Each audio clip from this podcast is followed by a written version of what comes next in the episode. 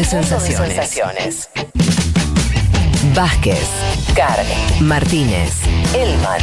Información justo antes de la invasión zombie.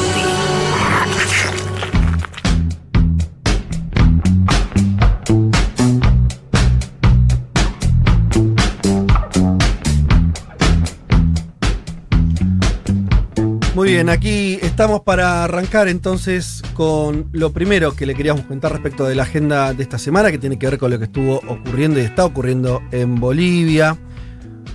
Lo habrán visto, imágenes eh, de la expresidenta Janine Áñez detenida.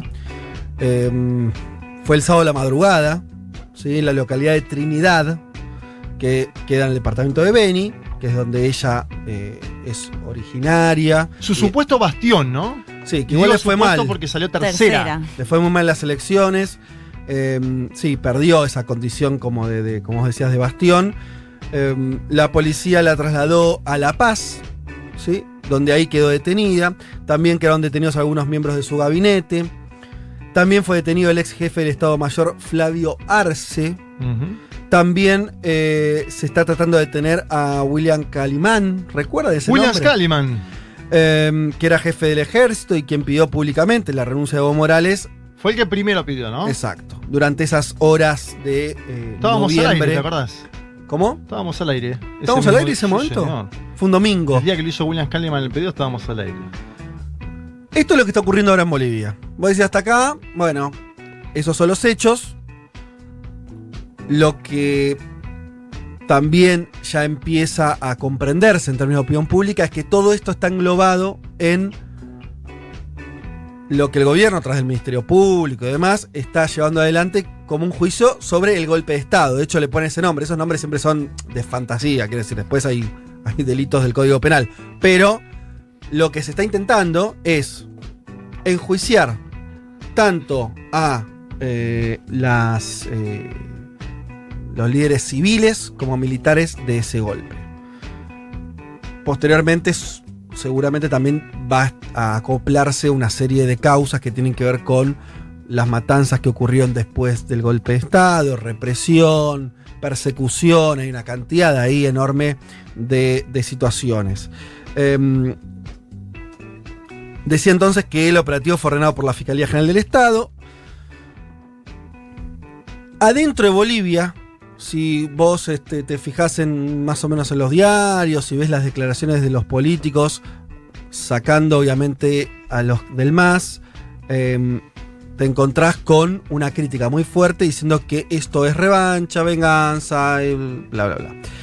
Em, y para darle un poco de sustento a este pataleo, hay una discusión sobre, o plantea la oposición una discusión diciendo que no fue un golpe de Estado, que es algo en realidad, ¿se acuerdan ustedes? La propia Áñez cuando asume tiene que empezar, lo primero que hace es tratar de responder eso a la comunidad internacional dentro de Bolivia. No, yo no soy golpista, esto es, orden, esto es parte de una sucesión constitucional ordenada y demás. Bien, por supuesto, desde el minuto cero, Evo Morales, todo el MAS, y diría más que el MAS también dentro de Bolivia, decían, no, no, está ocurriendo golpe de Estado. O sea, ese choque de- sobre lo que ocurrió en, en tor- en torno a si fue un golpe de Estado o no, viene desde el 2019 y se mantiene hoy.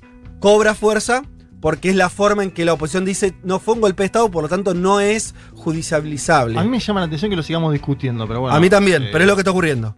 Advierto, advierto entonces que Sí. sobre esta discusión también hay otra, por ahí en la mesa hay una opinión divergente, la iremos viendo, sobre si esta detención de Áñez y este enjuiciamiento eh, es conveniente no es conveniente, bueno, cosas y demás. Las figuras eh, de los cargos que pesan sobre Áñez, los ministros y eh, los militares que están presos, son terrorismo, sedición y conspiración. Obviamente se tratan de eh, tipificaciones que están dentro de las leyes bolivianas. Que son los cargos que se les imputaba Claro. eh, a Evo en 2019-2020. Eso Claro, mismo iba a decíamos, decir. están totalmente dibujados y no tienen ningún sentido. Bueno, Son no. los mismos cargos. Ahí, ahí es- ahí es- hay un problema argumentativo, que es... Es tener razón, completa razón en que son los mismos cargos que se le adjudicaban a Evo. Sí. Claro. Eso en sí mismo a mí no me dice mucho. ¿Por qué? vos podés aplicar el mismo, el mismo delito a personas que lo cometieron y no lo cometieron. El punto es, ¿qué tipificación tienen esos delitos? Y si los cometieron o no. Porque si no es como, eh, esa forma de anular es, es un poco argumentativamente, digo, eh, lógicamente no tiene mucho sustento. Quiero decir, ¿cometió sedición o no Áñez? ¿Cometió o sedición o no? eh, bueno, claro, eso es lo que tiene que determinar la no, justicia. por supuesto, es decir, claro. anularlo porque. que son, esos, o sea, son esos mismos cargos que son, digo. Pero a eso cargos dónde que- te lleva. Pensarlo, digo, ¿cuál es la lógica de que eso implique algo? En términos de, de- de- de si está bien o mal. No, yo creo que es relevante el hecho de que sean los mismos cargos que se, se le imputaba a Evo eh, el año pasado. Estoy de acuerdo que eso por sí no resuelve nada. Ah. Hay otro argumento. Pero digo, no, no me parece que sea un dato Pero menor. yo- eh, lo otro es que a mí me parece lógico que sean los mismos porque se trata de las leyes bolivianas. Pongo un ejemplo concreto, lo digo y nombro solamente a la persona porque se le dije en Twitter públicamente y no y nada más. Eh, Pablo Stefanoni, que sabe mucho de Bolivia, vivió allá y demás, eh, con esa postura marcaba eso. Y yo le digo, mirá, eh, y, criticaba que fueran por estos cargos que se le acusaba a Áñez. Terrorismo, sedición y conspiración. Mi pregunta fue, igual creo que no me la respondió, pero por ahí eh, acá la podemos responder. Son los- las leyes que existen en Bolivia. Podemos discutir si está bien o no que existe una ley que su nombre sea terrorismo, totalmente discutible. Ahora, son, le están aplicando tipificaciones que son las que existen. No, y- por lo tanto, por eso también se le aplicaron a Evo. Después Quiere hay que discutir lo que pasó. Porque una llamada Bueno. desde México no es lo mismo hacer un golpe de Estado. no, no. es- Llamar desde México y decir salgan a movilizar no es lo mismo que hacer un golpe de Estado porque el tipo que está en México se fue porque le hicieron un golpe de Estado. Yo lo que, a lo que iba es, los cargos, lo que hay adentro de, la- de esas cajitas. Sí. Sedición, que todos sabemos, más o menos, este, intentar.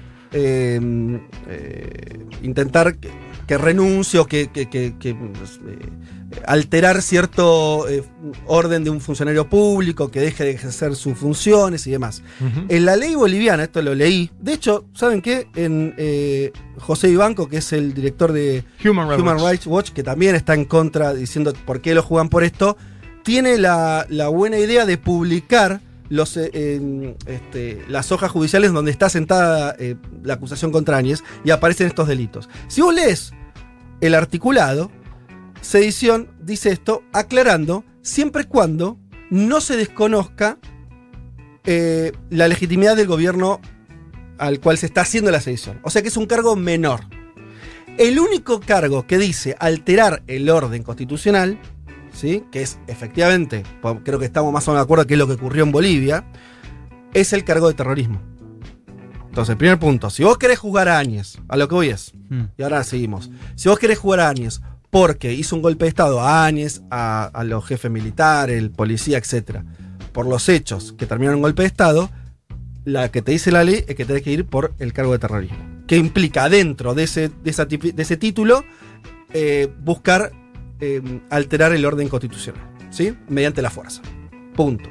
Y después tenés sedición, con la característica- las características que te digo, que es un cargo importante aunque menor, y conspiración, que es justamente articular con otros, ¿no? Con más de tres personas, crear un plan en ese sentido. Le están aplicando los tres. Yo lo que digo es, más allá de los títulos, si me gusta no que haya una ley que se llame terrorismo y demás, a lo que voy es, me parece que le están aplicando leyes bolivianas que tienen que ver con los delitos que eh, se cree que cometieron. Después veremos, la justicia tiene que encontrar pruebas o no y demás y todo eso. Eh, lo que yo no termino de entender es por qué pensar que esa que es porque sea la misma acusación que se usó contra Evo Morales o contra Mongo implique en- de por sí algún problema para pensar esta situación.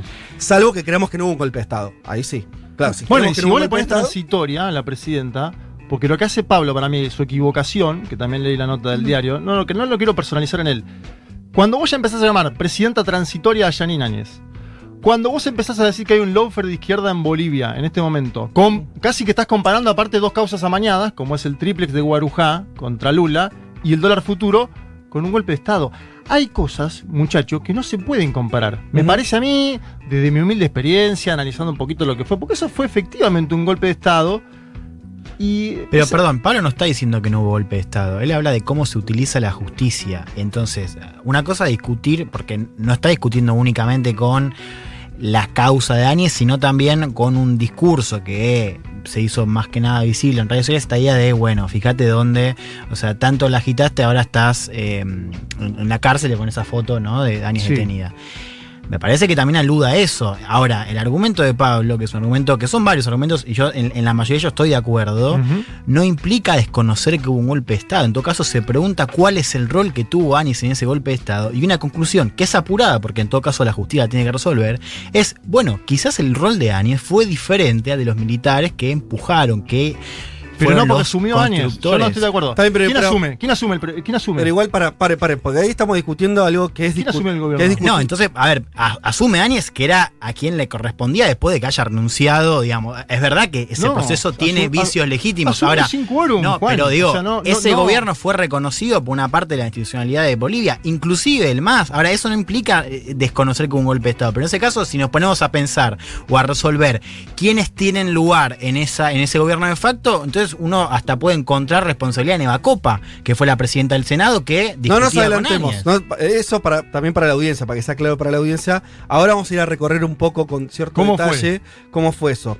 Yo lo que voy, por eso quería arrancar solamente con el tema de la acusación. Yo lo que primero que se debate mucho es, pero aplicarle los mismos delitos que se le aplicaron a Evo. Yo no sigo sin entender cuál es la Bueno, lógica de ese sentido. Entiendo, pero hay un argumento detrás de eso. El argumento, ¿Cuál? por ejemplo, el de Pablo, no, no, de vuelta, el argumento de Pablo no es únicamente señalar la cuestión de que los cargos sean los mismos. Es, por ejemplo, pensar cuál fue el rol en, ese, en, esa, en esa sedición, si le corresponde lo mismo Asumió a el Camacho gobierno. que a Áñez. Asumió el Digo, gobierno. Bien, para, para, para, para, para, para, Solamente- no, tratemos de no, no, no, no desordenarnos. Eh, Está, pero hay un. Eh, se discuten muchas cosas. Vamos a ir discutiendo. Sí, sí. Pero esta primera, para mí, no ha lugar, no entiendo que sea, no tenga ni lógica de razonamiento, porque es como decir, como le aplicaste mal el cargo, supongamos, no sé, en la Argentina, para hacerlo más fácil, le, eh, no sé, se demostró que a tal funcionario le quisieron aplicar un delito por corrupción y no era corrupto por lawfare, ponele. Pero entonces después, si lo querés aplicar a otro que sí es corrupto, no podés, porque, o sea, ¿se entiende? Igual que- para mí es al revés el razonamiento ahí. A ver. O sea, los delitos de sedición o terrorismo contra Evo, ahora, por supuesto, Áñez los rechaza. Sí. Y vos decís, bueno, pero en definitiva, esos delitos eran por supuestamente llamar desde afuera a ma- manifestaciones y eso ya Sí. después del golpe. Y en el caso de ella es directamente por haber asumido después sin quórum, después de un golpe de Estado. Sí. Eh, digo, al contrario, ¿no? Esto que ahora le pide o denuncia ante, ante Almagro la- una dictadura cuando ella en todo caso fue parte o fue presidenta de facto, ¿se entiende? O sea, me parece que queda en todo caso más demostrado que si usaste estos delitos contra Evo Morales, como ahora los podés rechazar cuando está claro que no es lo mismo, en todo caso, Vos- llamar a movilizarse que asumir después de un golpe de Vos Estado. decís, vos decís que al haberlo usado con, de, de forma mucho más laxa Claro. contra un opositor, más aún caberían. Yo digo lo más simple. Son las tipificaciones que existen en la ley, ¿eh? No, Por digo, eso- menos argumentos tiene ella ahora para decir que Está no. bien, pero más allá, ella se está defendiendo. Yo lo que digo es, la ley boliviana está en estos delitos. ¿Qué sé yo? O sea, no es que si vos me decís, che, están inventando una ley ahora para jugar lo que pasó antes. No sé, están queriendo, de- le están poniendo, no sé, crímenes con, de lesa humanidad. Vos decís, che, la verdad, no, no fue, no hubo un genocidio. O sea, comprendería. La verdad que lo- lo- los delitos que están ah, siendo acusadas tienen que ver con lo que pasó. Después se jugará si son, eh, si, es culpable o no, pero que tiene que ver con lo que pasó no cabe duda. Ruptura del orden constitucional, eh, este, conspiración, sedición, digo, son todas cosas que cuando hay un golpe de Estado, o algo parecido a un golpe de Estado si querés, son las cosas que se juzgan. No, no, no, hay, no, hay, no hay otra, no la vas a juzgar por malversación de fondos, ¿entiendes? Sí, por ahí sí, después sí. pero los cargos más relevantes tienen que ser esto. Y, no, en fin. y hay, hay una hipótesis que es, ella no tuvo participación inicial en las movilizaciones. Es una hipótesis que es tan floja de papeles porque es ella la que termina asumiendo un gobierno. Entonces, vos cuando asumís un gobierno que es producto de una impugnación callejera violenta ante un supuesto fraude que después termina monitoreándose que no existió, me parece que asumís toda la carga vos. Se puso la camiseta del golpe de Estado ella en el momento que levantó la Biblia dijo yo soy el golpe de Estado en Bolivia. Perdón, pregunta, entonces. Y Camacho, Eva Copa, por ejemplo. No, pero Eva, Eva Copa. Eva no. Copa, Eva que Copa tuvo una- formó eh, no, parte no. de la institucionalidad de ese gobierno. de facto es una pregunta. No, Sí, se no, no, no, pará. y se Yo fue creo, más. Pará, pará, pará, pará. No, no, no, no. No. Eva Copa no formó parte del gobierno. No, no, yo no dije eso. ah, no, bueno, pero Dije de la institucionalidad No, como eso- presidenta del Senado. No, por Juan, pero te estás discutiendo- Perdón, perdón, perdón, pero es que estás, te tengo que parar. Eso es como decir que un juez en Bolivia, que siguió siendo parte de la institucionalidad, también es O la parte Defensoría un del golpe de. Estado. No Claro. existe eso. O la Defensoría O sea, del vos jugás al gobierno. Sí, O sea, sí, no estoy diciendo que fue parte del golpe de Estado. Digo, cuando vos estás pensando o estás jugando de qué manera. Es verdad que el, el rol de Áñez como presidenta de ese gobierno de facto no es el mismo de la Copa. Ahora, a lo que voy es. ¿Qué está juzgando ahí? ¿La participación en, en la, en el gobierno? ¿La participación en esa institucionalidad que no tiene legitimidad? Porque ahí los actores no son únicamente Áñez. No. Porque ahí son dos cosas. Primero, separar. Acá Juan dice que no hay que separar, pero digo, es, es posible pensar eso. Es la parte de la insurrección donde Camacho es el protagonista y la parte del gobierno de facto donde el protagonista ¿Por qué pensás que Camacho es está libre hoy? Te hago esa pregunta. Esa es una pregunta que me hago. ¿Sabes por qué? ¿Por Porque qué? ganó la elección. Entonces Janine Áñez, perdiendo en Beni, saliendo Bueno, pero tercera. claro, es totalmente arbitrario. No, no es arbitrario. Estoy diciendo, al perder el poder político, se la está juzgando porque ella fue la cabeza del golpe de Estado. ¿Y Camacho por qué no está preso? Luis Fernando ganó Camacho no ocupó ningún cargo en el gobierno de Janine Áñez. No ocupó ningún cargo en el gobierno de Janine Áñez. Y además tiene una virtud, que es ganó su provincia, ganó su estado. Igual- Pero, pero, para- pará, pero eso es la definición misma de la arbitrariedad, porque Camacho, o sea, ¿qué, qué hubiese No, pasado? pero eso, Juan, tiene que ver con la justicia en los países ok, de América te pregunto, Latina. o sea, ¿qué hubiese pasado Juan. si Áñez ganaba en Beni? Entonces no se la juega porque ganó en Beni. ¿Qué Pero- es pero eso? no Juan, a ver. O sea, te- el electorado que. voy a algo más básico, mirá, voy a algo más básico. Juan, eso es arbitrario, es arbitrariedad pura. No, es, política. Perdón, yo te- no. Es política. Pero Juan, Si- si vos arbitrario. una elección yo te en un pregunto, centro de te pregunto esto. Si Áñez hubiese ganado en Beni, Sí. ¿para vos habría que sé, tenerlo o no? porque- y no, no, no sé. Igual pará, no nos adelantemos que, Yo no eh, soy que no haya cargo boliviano. contra Camacho. Yo no Pará, soy- pará, No, no, pará, pará, pará. de- Yo no Pará, soy juez boliviano. diciendo. Pero pará, pará. No, no nos apuremos a decir, yo no, no, no creo que No, ganar las elecciones te, te- te- No. No, me parece Salvo que- que... la ley boliviana haya una protección. Bueno, no, no, que desconozco, No, ¿eh? de hecho, uno de los titulares de La Razón es Camacho diciendo no me voy a ir del país. Bueno, por eso. Bueno, no nos adelantemos. Pará, ¿podemos ordenar Pero un ¿por qué fueron primero por año? Eso es lo que estoy diciendo. Primero, porque fue No, la cara la del golpe, porque fue la cara del golpe y porque además hizo una elección pésima. Eh, Esto, este dato, no argumenta el dato de él, un supuesto loafer y demás. Eh, Áñez perdió capital político el domingo y por eso a los dos días, esto pasa en una elección de centro estudiante. Si vos perdés un centro estudiante, a los cuatro días te sacan las carteleras. Es política también. Y la política y la justicia van, eh, van de la mano en algunos países de América Latina, sobre todo cuando cambia la Pero, política. pero perdón, eso, o sea, cuando nosotros hablamos del offer, ¿no hablamos también de eso? De cómo justamente se está judiciando- judicializando la política. Bueno, es lo mismo un golpe de Estado que un triple No, seguro Juan, pero estamos hablando de cosas distintas. Yo no niego que haya un golpe de Estado. Yo, para mí es un golpe de Estado y para mí hay razones varias para juzgarla a Áñez. Insisto, Bien. hay razones varias. Acordamos. Bien, yo creo también que eh, si juzgamos participación en un golpe de Estado, que insisto, hubo, Fernan- eh, Luis Fernando Camacho debería también ser juzgado. Por lo menos. Concuerdo. Yo acuerdo. De hecho, de Sí. hecho pará, Ahora- no nos adelantemos que no va a ser juzgado, ¿eh? O sea, Yo acuerdo. Puede ser un- que sea jugado. Ahora es gobernador electo. Y Janine Áñez, saliendo Sí, por tercera, supuesto. Vos lo que se estás diciendo, entregó. vos lo que estás diciendo, y pasemos por favor, porque nos estamos empastando. Ok. Vos lo que estás diciendo, Juanma, es que Áñez además quedó muy debilitada políticamente y, claro. Camacho eh, eh, acaba de ganar en su región. Sí, y, y Elman dice, eso no tendría que importar. Sabemos que en la realidad esas cosas importan igual. Igual son cosas distintas. Pero perdón, ese es el argumento, uno de los argumentos por el cual nos oponemos también a, a cuando se cuando hablamos del offer de otro lado, que es justamente juzgar o sea, las causas no, pero y igual, la actitud acá no era moral, me parece lo que está diciendo Juanma. Está, No, estaba describiendo una claro. realidad. Eso Pero- pasa. Ok, eso o sea, reconozcamos que al menos eso es arbitrario. Porque, digamos, decir a ¿qué se- Camacho no, ¿Arbitrario porque qué? ¿Qué es cosa es arbitraria? decir nosotros juzgamos o avanzamos sobre Áñez porque Áñez no sacó votos y porque Cama- y, y no, no sobre Camacho porque Camacho ganó en, en Santa Cruz, eso es arbitrario. Yo lo que te quiero decir es que en el golpe Ahí de Estado. la política no, porque tiene- asumió pará. el gobierno. Pero no es arbitrario. No, no, a ver, Juan, pero estamos Bueno. discutiendo cosas distintas. Yo creo que, a ver, Chicos, con ese criterio, yo no digo no se judicialice a nadie, yo digo por qué Áñez y no Camacho también, ¿entendés? Porque fue la jefa del gobierno. no, porque, no, y porque además perdió la elección. Bueno, mostró eso, debilidad. eh, las dos cosas. a te mí la- ese argumento me dos parece pobre, nada ¿Por qué más. pobre? Si perdió, salió tercera. Se la comieron Pero ¿qué crudo. tiene en que términos, ver? en ¿Qué términos tiene que ver que judiciales, haya por perdido? supuesto que O sea- no, debe- no debería ser un argumento. Igual para. Yo, t- tratemos de no moralizar todo.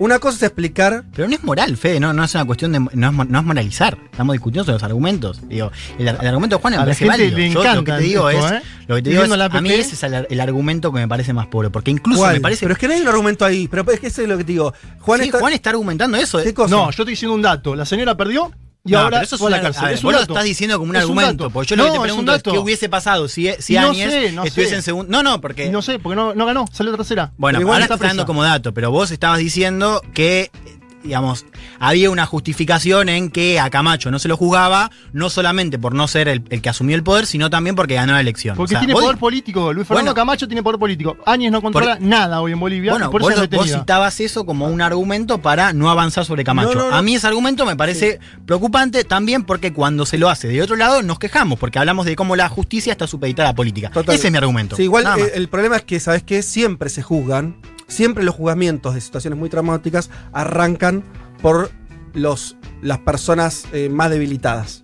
Eh, ¿Es jurídicamente intachable eso? No, pero pasó en la Argentina con, si querés, hasta eh, el juzgamiento de la Junta Militar. ¿Me entendés lo que te quiero decir? Quiero decir, nunca arrancás, vos decís, che, pero tenés que ver, ¿cómo no, no, cómo no eh, em, Empieza con una debilidad política, Bueno, que es ¿cómo- perder Malvinas. a lo que voy es, ¿cómo no jugaste a los apropiados de bebés, a, a la iglesia católica? Y no, mira, macho, en el 83 había fuerza para Bien, ir por las bien. cabezas. A lo que voy es, eso jurídicamente no es, eh, es perfecto, debería ser. eh, y, eh, eh, ser una, una, una, una situación jurídica mucho más plena. Ahora, Ah, la- bueno. las ok, relaciones de entonces, fuerza te permitan unas cosas y otras no. Listo, perfecto. Pero Blanqueemos eso, porque si estamos discutiendo no, jurídicamente es una cosa, porque empezamos el debate jurídico y metemos la política. Sí, no, no. Después relación de fuerza. Yo estoy de acuerdo que claramente hay una relación de fuerzas que hay que contemplar.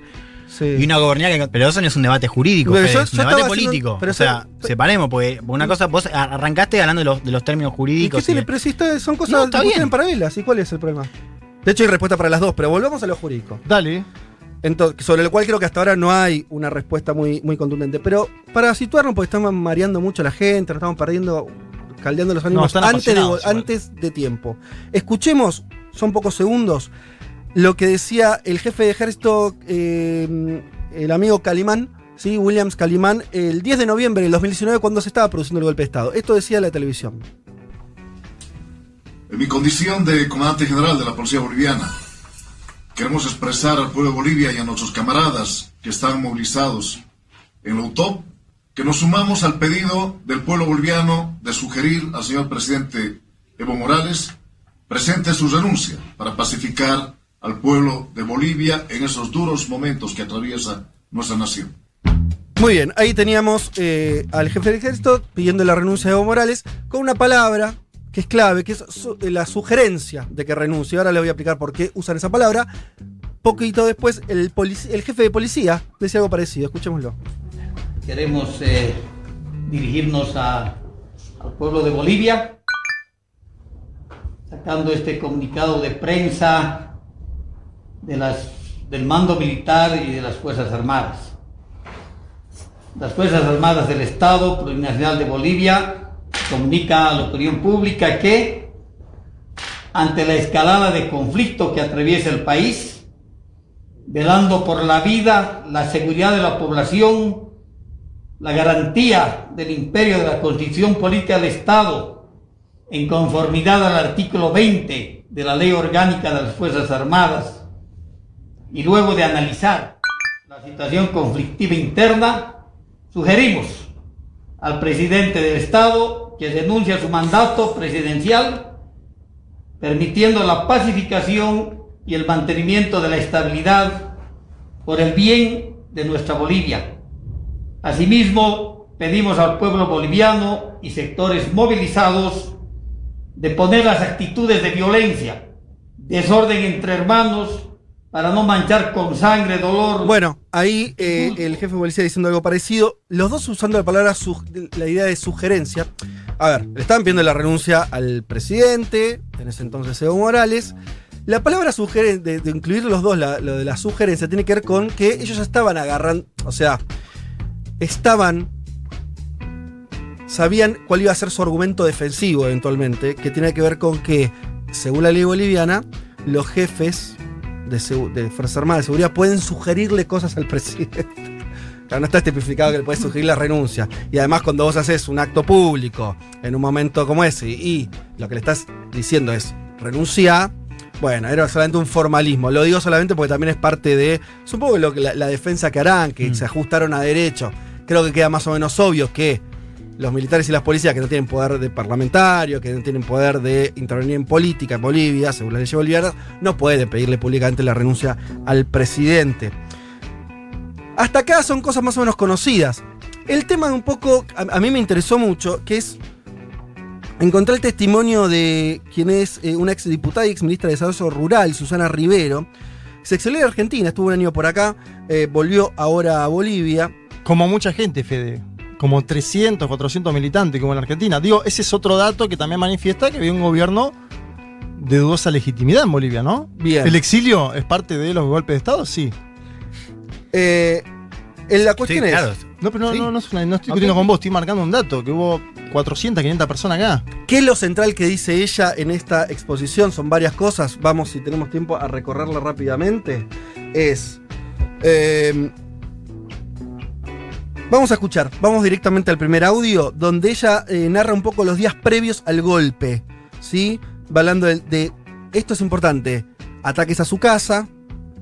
A la casa de Gabriela Montaño, habla de esas dos situaciones, se tiene que ir de su casa. 30 de octubre, todavía no había sucedido el golpe de Estado. Esto así lo cuenta.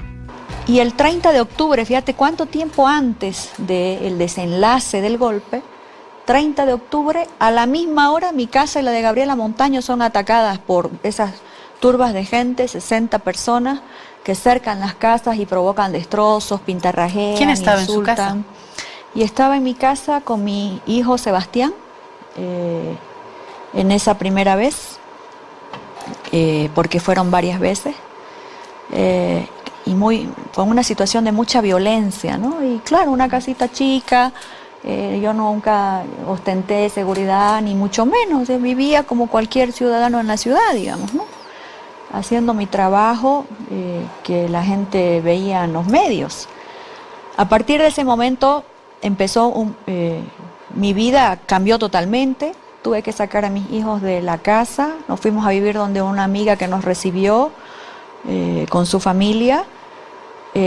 Nos acomodaron colchones en el piso, ¿Qué pero fechas? Nos, nos trataron con, con mucho cariño, nos acogieron. ¿De, De- qué fechas estamos Del hablando? 30 de octubre salimos de la casa después que tomaron la casa. Eh, lo denunciamos, pero como que no se tomaba en serio, ¿no? Porque había tanta protesta callejera que hasta parecía que, que era normal, ¿no?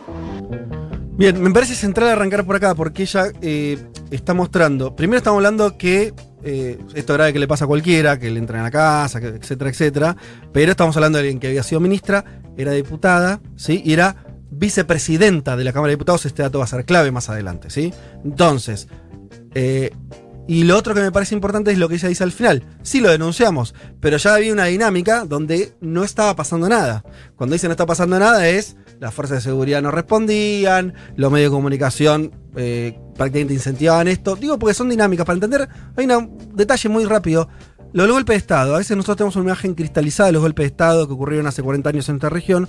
Empieza a haber, y creo que el caso de Bolivia es el primero, un golpe de Estado con intervención militar, no el golpe de Estado a la brasilera, si querés, con eh, presencia militar, pero con condimentos nuevos. Esto es una preparación, ¿no? En términos, por ejemplo, de. eh, em, de, de- de- organiz- de- ir or- or- organizadamente a algunos actores políticos y asediarlos. Vamos a escuchar el segundo audio, donde ella em, se entera. Va a hablar de una cuestión muy relevante que es, se entera de la renuncia del presidente de la Cámara de Diputados, o sea, el que estaba por arriba de ella, Víctor Borda, y mire lo que cuenta. Estaba en esta casa donde esta amiga vivíamos así como en un pequeño eh, sótano, un desnivel.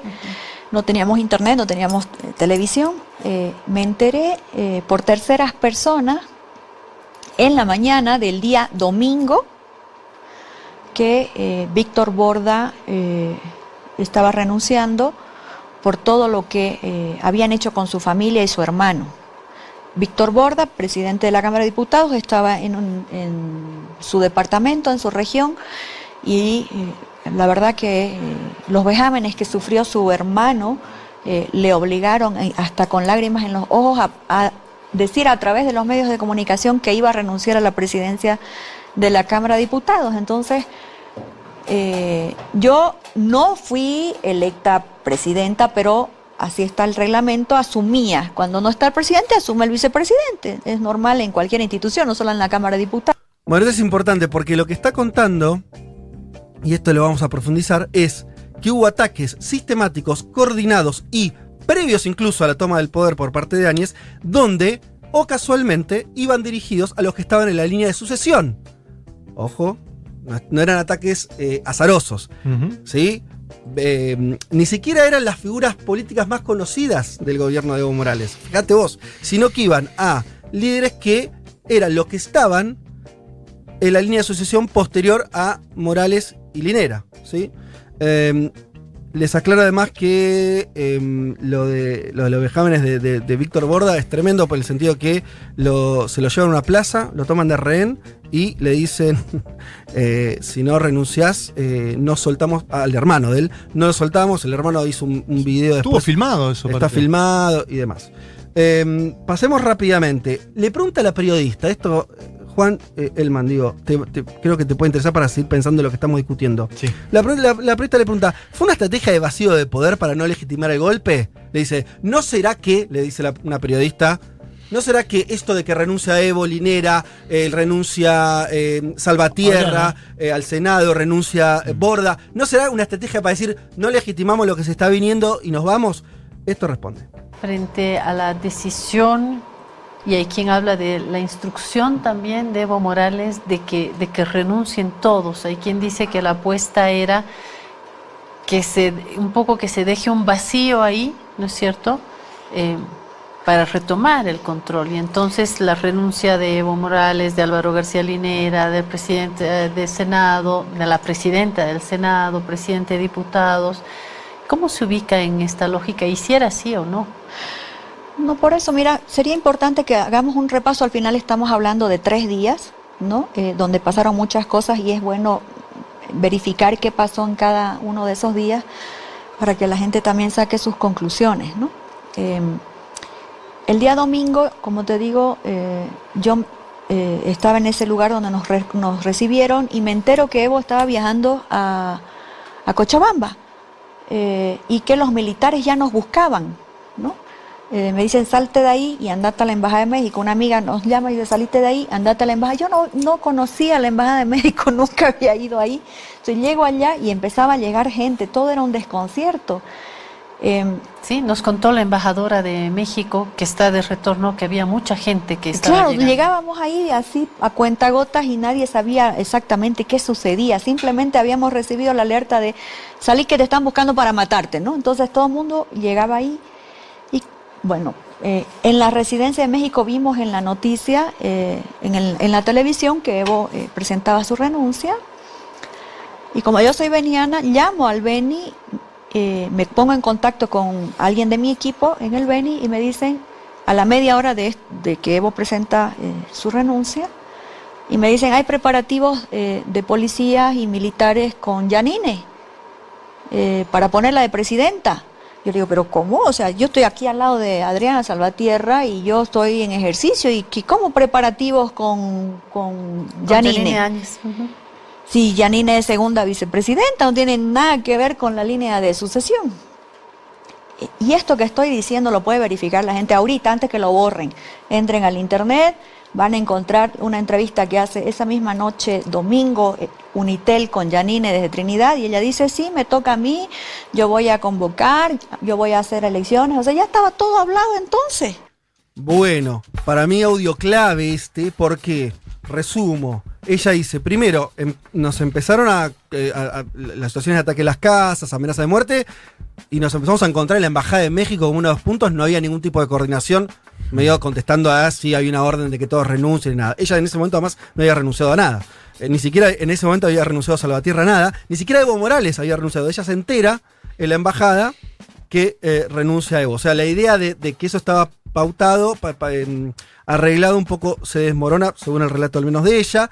Y lo más interesante es que ella es de la misma región que Áñez. Lo repito por si no, no- no están tan atentos. En Beni. Cuando ella está en la embajada de México, dice. Y se entera que renunció Evo Morales, empieza a hablar con gente, habla con gente de su partido y demás, que está en Beni, y le dicen, che, pero mirá que Áñez acá ya le están preparando eh, la, la- la cuestión para asumir, o sea, eh, seguridad policial, militar, como que había movimientos en relación a que se decía que ya Áñez iba a asumir. Y dice, pero ¿cómo Áñez? Si acá está eh, la presidenta del Senado, que es la primera en la línea de sucesión después de Linera, eh, con ella en la embajada, y estoy yo misma, que lo explicó en el audio anterior, eh, con el otro, con el presidente eh, Víctor eh, ay, Borda. eh, Borda, renunciado, le tocaba a ella. No, como Áñez le, le falta, es como, viste cuando hay las sucesiones de los reyes, Que es se un primo salteó la- segundo. Se salteó la cola. Exacto, Claro. salta la cola. Entonces dice, no, no puede ser eso. Es como, bueno. Lo cual, y ella ahí dice, yo empecé a entender, entender la sensación de que había algo que ya estaba arreglado.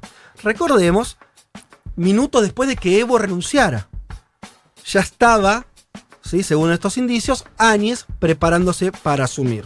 Lo cual, y en esto por lo que estamos discutiendo, Juan, si Áñez es algo que vino después del golpe o antes, me parece que esto empieza a poner en discusión, insisto, según el testimonio de, de esta eh, persona, eh, de que había algo ya coordinado previamente y era parte del proceso del golpe. ¿sí? Esto es lo que entiendo que está diciendo. ¿Te puedo sumar algo mínimo del día previo al golpe? Mm. Me acuerdo que había una cumbre del grupo de Puebla acá en Argentina. Bueno, estaba Leti. eh, se hizo en un hotel acá de Buenos Aires. Una de las noticias de ese día que ya daba cuenta de que estaba planificado el golpe de Estado fue la liberación de la policía del Palacio Quemado. ¿sí? La policía que estaba en la plaza, que En el está Palacio de Gobierno. con el Palacio Quemado, que está al lado de la Casa Patria Grande, Casa Grande del Pueblo, se fue. La policía, ese día por la tarde, era un sábado, se fue. Digo, como para. Son hechos, ¿no? Ese- el, el- el día siguiente es el pedido de las Fuerzas Armadas. Ese mismo día, Evo viaja a Chapare. Ese mismo día, Evo hace el discurso, ¿no? Televisivo. Y al otro día se juramenta sin quórum Yanin Áñez. Digo, bastante. Sí, lo- lo- eh, viste que ella dice, son tres días, ¿no? Como tres días muy comprimidos donde pasan un montón de cuestiones que me parece que parte de lo que, si lo pueden jugar esto y demás, eh, va, va a ser más estudiado. Miren esto que a mí me parece todavía, porque acá yo insisto que el punto es ver. Los militares obviamente que tuvieron participación, creo que está claro, por eso pasé el audio de, los militares y la policía pidiéndole la renuncia al presidente. Está claro que participaron, sumando lo que vos decías, zonas liberadas y demás. ¿Cuánto participó la política? Que es un poco que me parece lo que estamos discutiendo también con, con- con Juan acá. Eh, mire lo que cuenta. Eh, siguiente audio. Reunión en la Universidad Católica.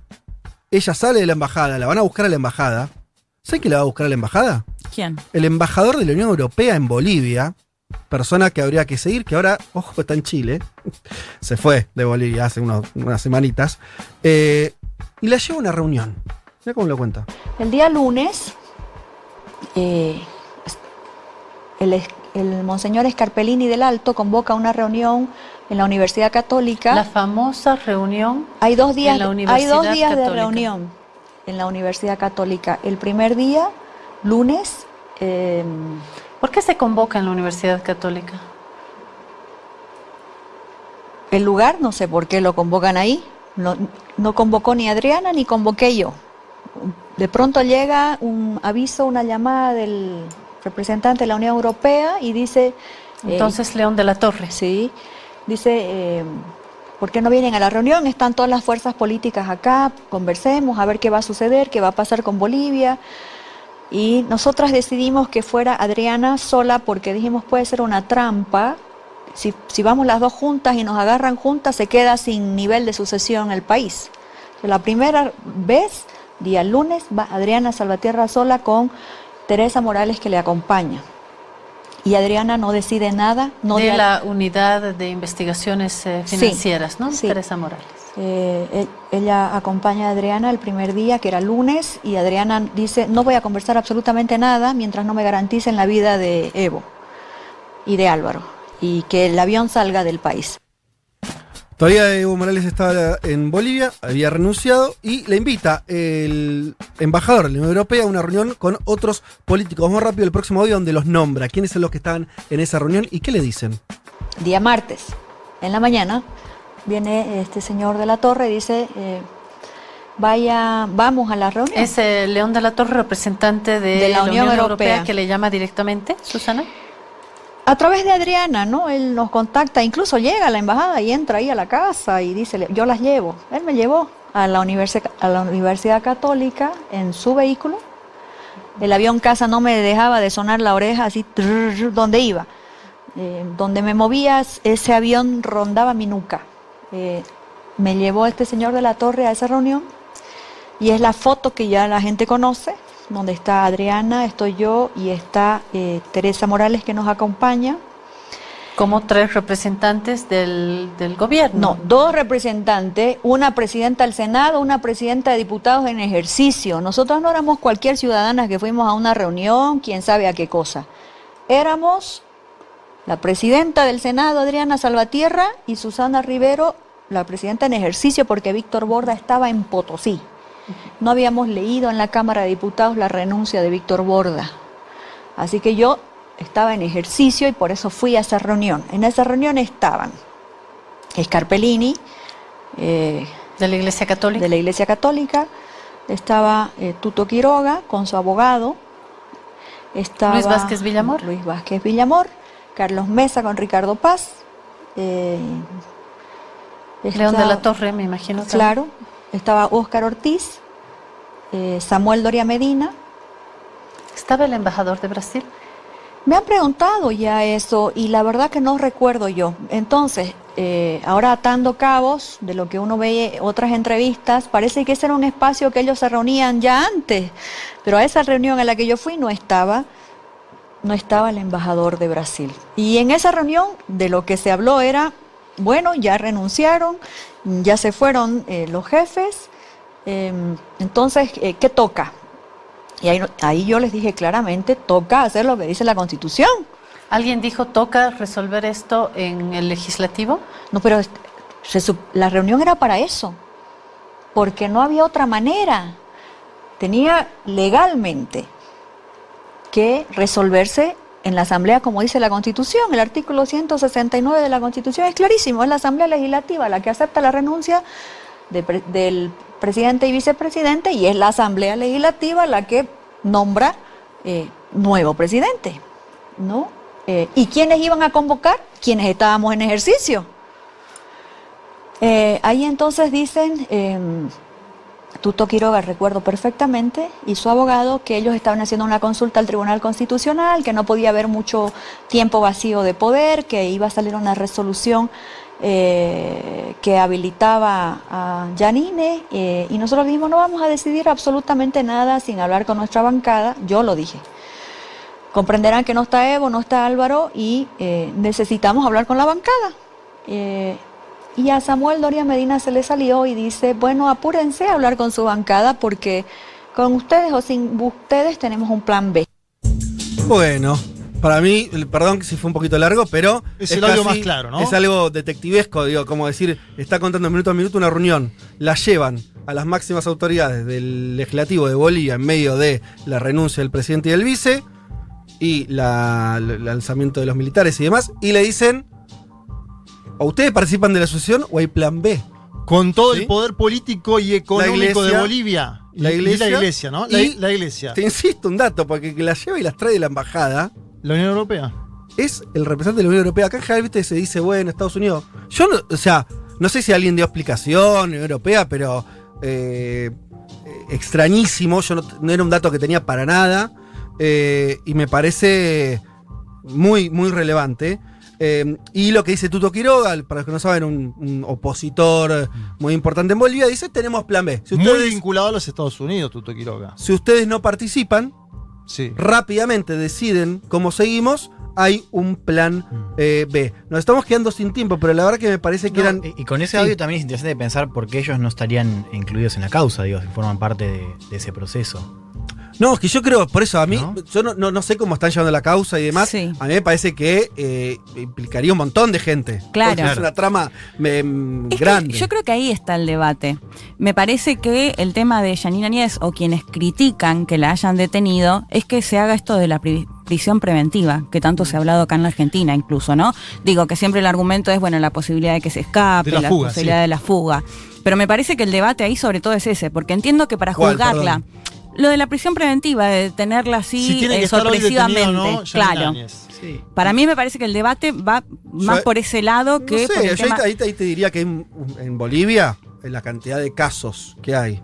En los- el 2008, 2009, cuando eh, después de la, del de la intento de, su- de secesión de la media luna, Sí. la cantidad de dirigentes opositores que, ¿se acuerdan las barbaridades que ocurrieron ahí? Sí. La masacre de Pando. etcétera, se tomaron una avioneta y se fueron a Estados Unidos, ¿eh? Sí, sí, sí. O sea, que yo ahí me No, el propio Arturo Murillo, que era. Arturo fue, Murillo, claro. que era una personalidad muy fuerte del gobierno de Áñez, Ya se fue. Se fue. ¿Por qué no se fue eh, Yanine Áñez? Porque apostó a la disputa política. ¿Y por qué está detenida hoy? Porque le fue mal en las elecciones. Creo que es bastante evidente eso. Ahora, una cosa, y para pensar también la cuestión de la discusión, y Sí. un poco lo que decía Leti, o sea, las preguntas, digo, que nos hagamos esas preguntas me parece súper válido, digo, también, porque no es, bueno, no, no hay que estar cubriendo a todos los baches siempre, también se pueden, incluso también la cuestión, y yo te lo decía, al menos me hago cargo de lo que dije al principio, es, me hace ruido esto, me hace ruido, por ejemplo, la, la gente que se queda afuera, me hace ruido, también inclusive cuestiones de... Estoy seguro que Áñez debería al menos investigarse su rol, por ejemplo, en las masacres de, de, de Sacao y Sencata, que dejaron decenas de muertos. Digo, Es yo no que- estoy diciendo que no, que no haya indicios de delito. Estamos, en todo caso, haciéndonos preguntas respecto al proceso. Nos hacemos preguntas también respecto a cómo se procesa esta foto de Áñez detenida. No- me pregunto si eso no es lo mismo que criticábamos un año antes, cuando veíamos fotos eh, de Evo o veíamos fotos de Lula cuando estaba detenido. Si eso no ¿A es el revanchismo político. Pero, Lu- Pero escúchame, Curitiba no es lo mismo que esto. A ver, chicos, No, déjame hacer la pregunta, por Sí, favor. hacela, Estamos dale. hablando, no estoy hablando de los procesos en este Sí. caso. Estoy hablando de estos discursos que nosotros hace un año decíamos que, que son revanchistas. Sí. ¿Por qué es, digo, revanchismo? Está- es- a ver, cuando, cuando digo revanchismo me refiero no a la causa, sino a nos difundimos estas fotos y decimos, ah, mira dónde está ahora, ¿no? Está, eh, porque nos cae, claramente nos cae Pero- peor porque es eh, eh, cómplice de un golpe de Estado. Sí. Digo, pero ojo, porque cuando criticamos revanchismo político, criticamos todo. Y cuando hablamos de, por ejemplo, y ahí ya nos metemos en la cuestión judicial, de eh, respetar el debido proceso, lo, lo respetamos en todos los casos, pues si no, no es debido proceso. Obviamente, Digo, porque no, porque acá, acá leo algunos eh, comentarios que hablan de, de- de liberal, ¿viste? Como si. No, no, No, pero los comentarios lo tomemos no, personal. no No, no, no, No, es personal. personal. No, no, justamente, me Juan- parece interesante eso. Me parece interesante porque hablamos de Sale- debido proceso. E incluso cuando manifestamos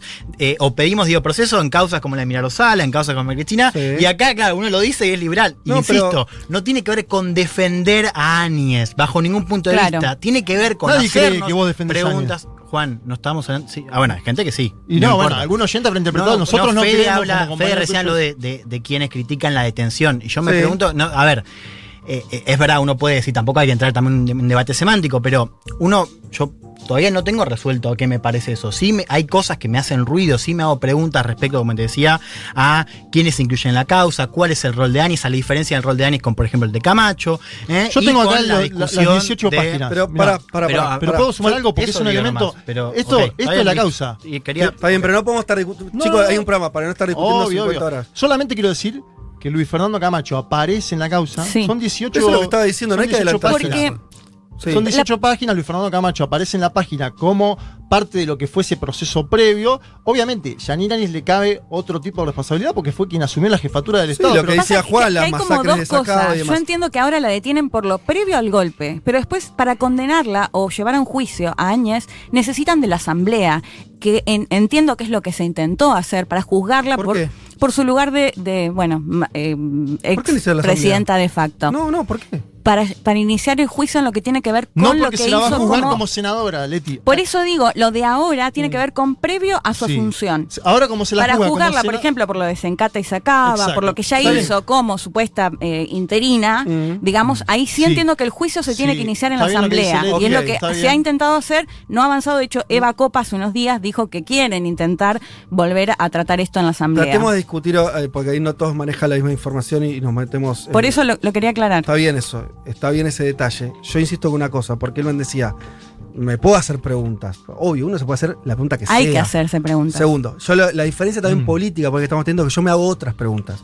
La pregunta que yo me hago es.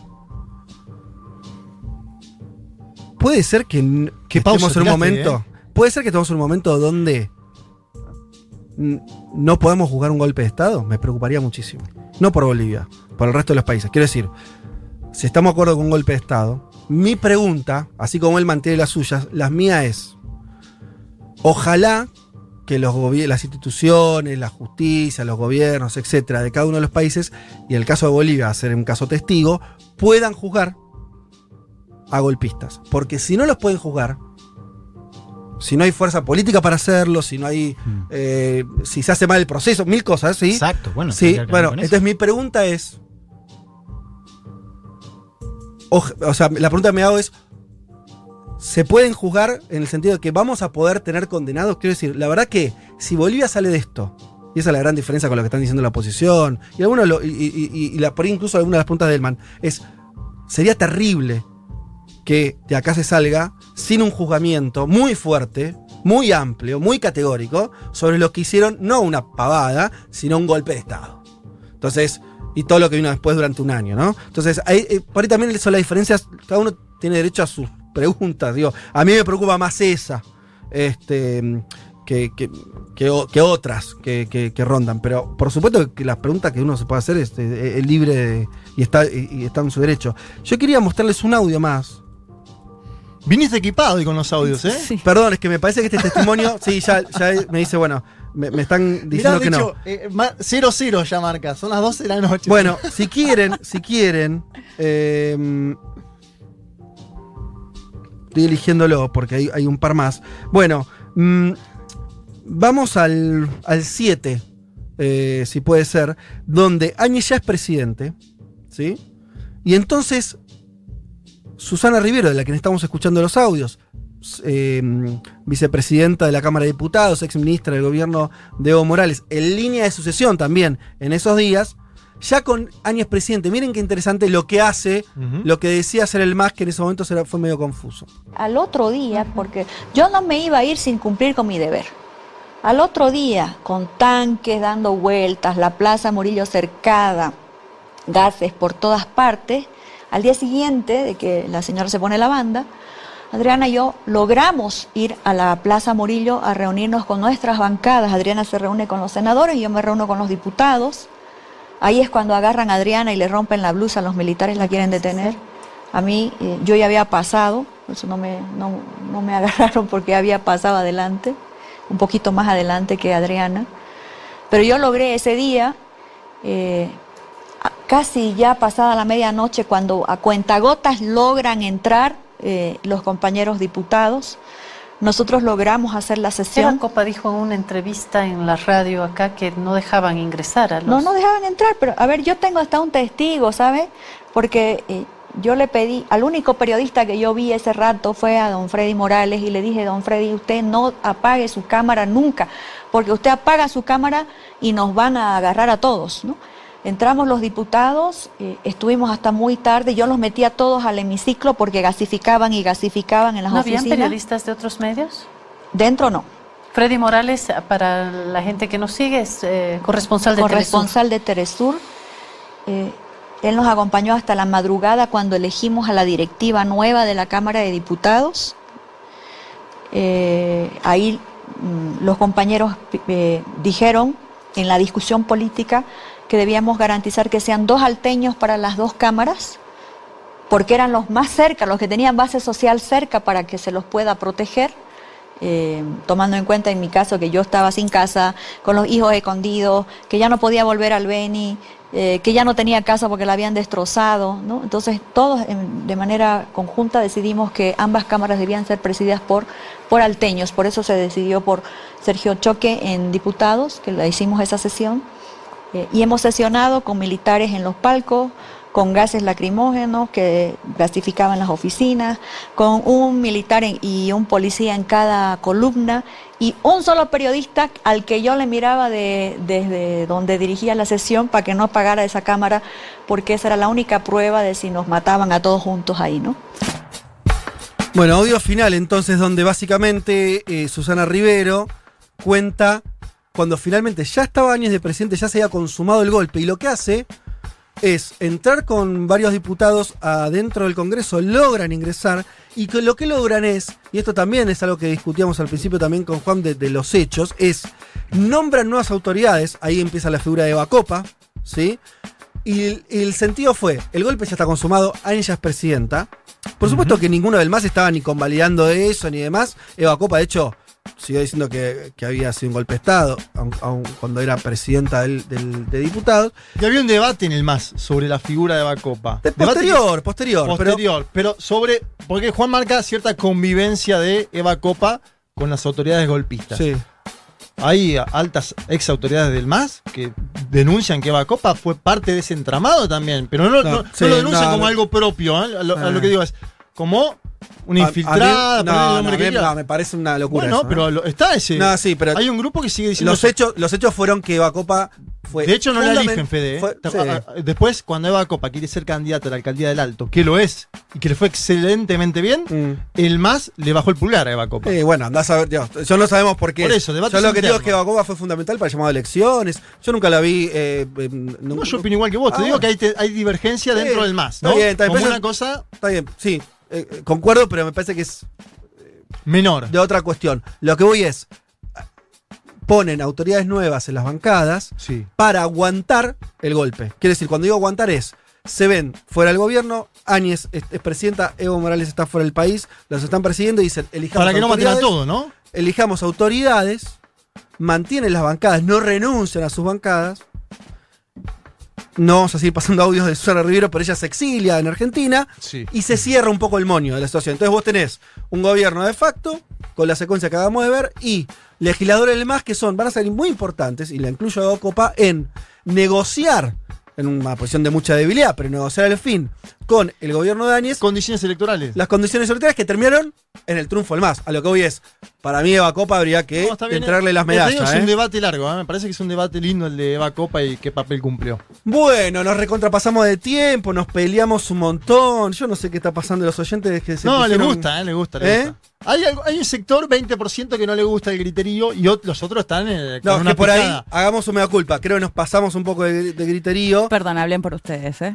Es verdad. Bueno, por supuesto. Leticia Martínez mantuvo la compostura en todo momento. Yo no sé si informábamos, pues, le pido disculpas a por ahí, lo que lo- no estaba muy en tema, no sé si fuimos claros en las exposiciones, si ayudamos a, a- a hacerlos pensar o no.